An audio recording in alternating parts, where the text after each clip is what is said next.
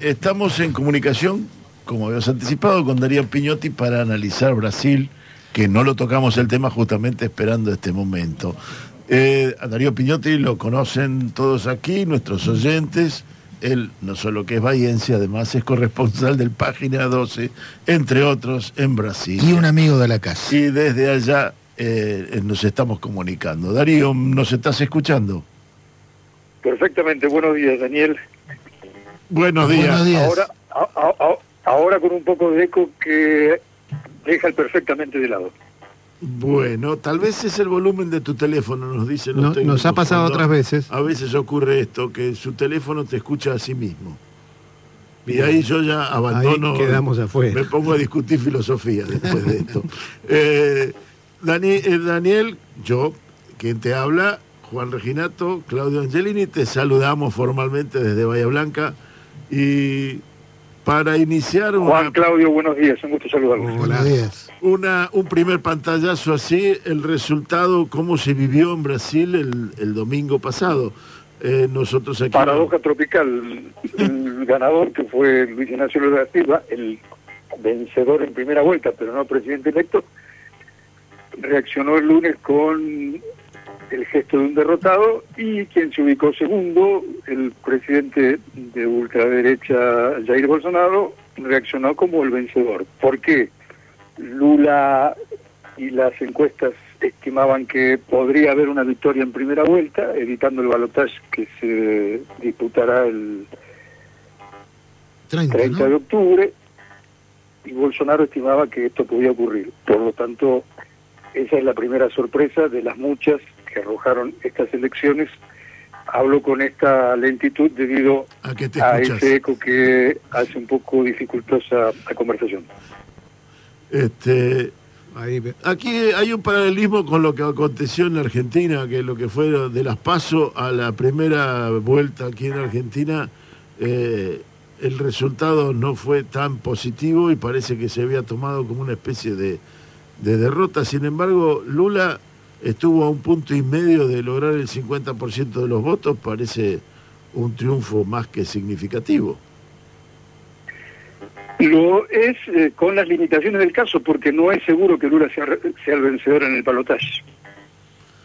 De manera que las cuatro semanas restantes, ahora tres, hacia la votación, eh, tendrán que ser observadas con cuidado porque que ocurra un sorpaso de parte de Bolsonaro no es lo más probable, pero es una hipótesis a considerar, incluso dentro del propio cuartel general de Lula, del Centro de Inteligencia Política de Lula en San Pablo, eh, de manera reservada, ellos admiten esta, este escenario, aunque claro, no es el más probable. Sí, pero da para no estar distendido, digamos. En efecto, quien baja la guardia frente a un enemigo armado, y el bolsonarismo lo está, asesinó a tres petistas en la primera vuelta, y las amenazas están a la orden del día, y consideran a, este evento como parte de una guerra eh, en la que están envueltos, mm, podrá ser derrotado. Incluso se utiliza para el análisis de lo que está ocurriendo en Brasil terminología militar. Tengamos presente que no solo Bolsonaro es un capitán retirado de ejército, sino que tiene de su lado al partido de las Fuerzas Armadas. Y cuidado porque intervinieron en esta primera vuelta.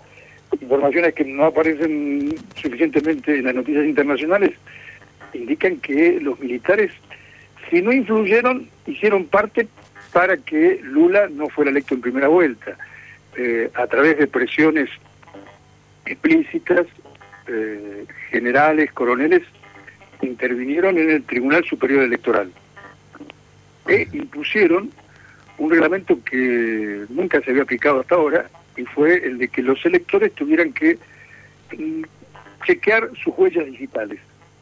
¿eh?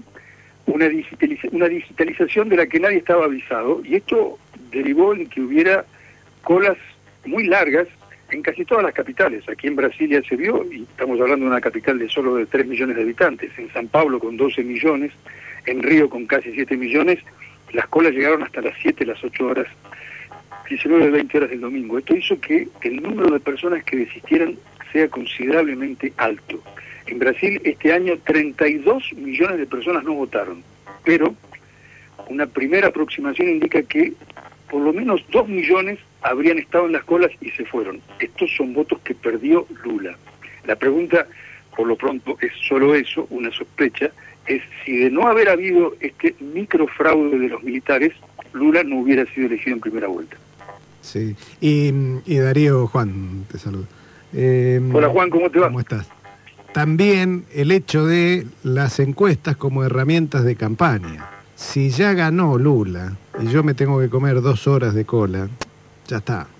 ¿sí? Este, ese razonamiento puede haber influido de la misma manera en la que influye en cualquier elección. ¿no? Mientras que todo el, el, el, voto bolsonarista pareciera haberse concentrado, el, el voto al, al, a, Lula tuvo esa, esa componente influenciada por encuestas. Eh, parecía. En efecto, las eh, encuestas más, las encuestadoras más importantes. Si te interrumpí, Juan, discúlpame, pero no, estoy no, no, no adelante, Avanzo sobre esta, este comentario de las encuestadoras. Cometieron errores de medición respecto del voto de Bolsonaro, no del de Lula. ¿eh? Es decir, eh, la última la última proyección de Datafolia, publicada el sábado, horas antes de la votación, le dio a Lula el 50% de proyección de voto con un margen del 2. Y Lula obtuvo el 48,4, estuvo dentro del margen. Erraron con Bolsonaro, a quien le atribuyeron el 36% y obtuvo el 43%, con dos puntos de error, se iba a 38,5 de margen de error. Y claro que esto también pudo haber influido. Solo que hay que hacer una distinción. En el caso de las encuestadoras, al parecer, fueron errores de método. En el caso de las Fuerzas Armadas, fueron acciones ordenadas por el gobierno, porque esta fue una decisión del Ministerio de Defensa, a través de su responsable, de entorpecer todo lo que se pusiera, todo lo que fuera posible el proceso electoral, incluso sembrando dudas sobre un eventual fraude a favor de Lula. Y no estamos hablando de rumores. La Casa Blanca, el presidente Joe Biden, a través de su vocera y luego a través del secretario de Estado, de manera que estamos hablando de alta política, de decisiones de primer nivel, en el caso del gobierno norteamericano, recomendó, esa fue la palabra, que Brasil tuviera elecciones limpias. La Unión Europea otro tanto, y la Embajada Argentina en Brasil envió a un representante, o por lo menos eso nos fue dicho cuatro días antes de las elecciones, que estaba previsto el envío de un representante al Tribunal Electoral para, expresión diplomática, acompañar el conteo. En realidad era para evitar que hubiera un fraude, que hubiera un desconocimiento de la victoria de Lula por parte de los militares y por parte de Bolsonaro. La suma de estos factores hace que la sospecha de que los militares incorporaron esta obligación, la de que cada ciudadano o muchos de los electores tuviera que hacer un testeo digital antes de votar, hizo que las demoras fueran, como relatábamos al principio, inesperadas. Agrégase a esto que los electores no estaban avisados de esa imposición. Sobre el tema nosotros entrevistamos a un estadístico de la Universidad Federal del ABC en San Pablo y él nos decía precisamente eso, que se estima, y a él en el caso particular de este profesor como lector, el tiempo que demoró en que se confirmaran sus huellas digitales fue más del que tardó en votar. Por tanto, es un dato nada menor si tomamos en cuenta que también los militares hicieron de las suyas para impedir que Lula fuera candidato a presidente en 2018 y que los militares han expresado su adhesión a Bolsonaro como fuerza eh, eh, partidaria, como organización, que no lo hace ante un jefe de Estado, sino ante un líder político. Datos para tener en cuenta sobre lo que resta de la campaña y para tener en cuenta, en el caso más probable de que Lula sea electo, sobre cuál habrá de ser la oposición que le espera. Que a veces me parece que es el, detalle más significativo. Eh, cuesta imaginar que de, de los que no fueron a votar, eh, o, de los que no votaron a Bolsonaro lo voten en esta segunda vuelta eh, y que sea capaz de, triunfar. Pero sí, lo concreto que se consiguió es un parlamento bastante favorable a Bolsonaro en términos amplios, que habrá que ver cómo el PT puede llegar a construir con él una, una política que haga, permita seguir para adelante. Estas adhesiones que ha logrado de los segundos y terceras eh, eh, corrientes, ¿suma a Lula, lo complica o mejora las perspectivas del PT gobernando? El, el caso más eh, positivo para, para Lula y para la candidatura que él representa, para el frente que él representa, es la adhesión de la senadora y ex candidata presidencial conservadora, Simone Tebet, cuyo desempeño electoral estuvo por encima de las expectativas. Ella acabó en tercer lugar con casi 5 millones de votos, votos en su mayoría conservadores y votos en buena parte de un sector del electorado femenino que hasta hoy recela de Lula.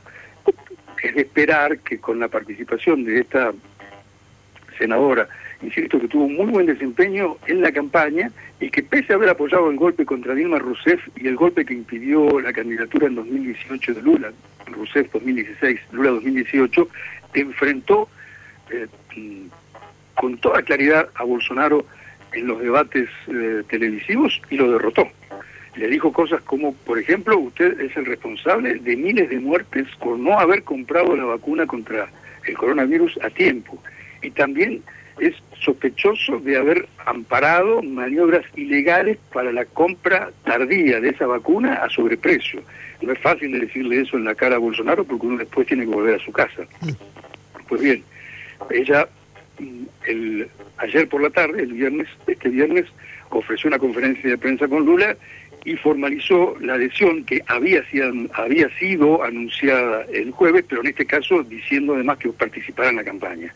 Esto puede redundarle votos a Lula. Claro que Bolsonaro, antes de ello, hizo acuerdos con los gobernadores de los tres estados más poblados de Brasil, San Pablo, Minas Gerais y Río de Janeiro. Entre los tres suman el 40% del electorado del país y los tres prometieron poner sus poderosísimas máquinas estatales a favor de la candidatura de Bolsonaro. Por tanto, lo, digo a riesgo de ser redundante, el resultado no está eh, resuelto, el resultado no es el de una disputa tranquila para Lula y que Bolsonaro logre acortar la distancia no debiera sorprendernos.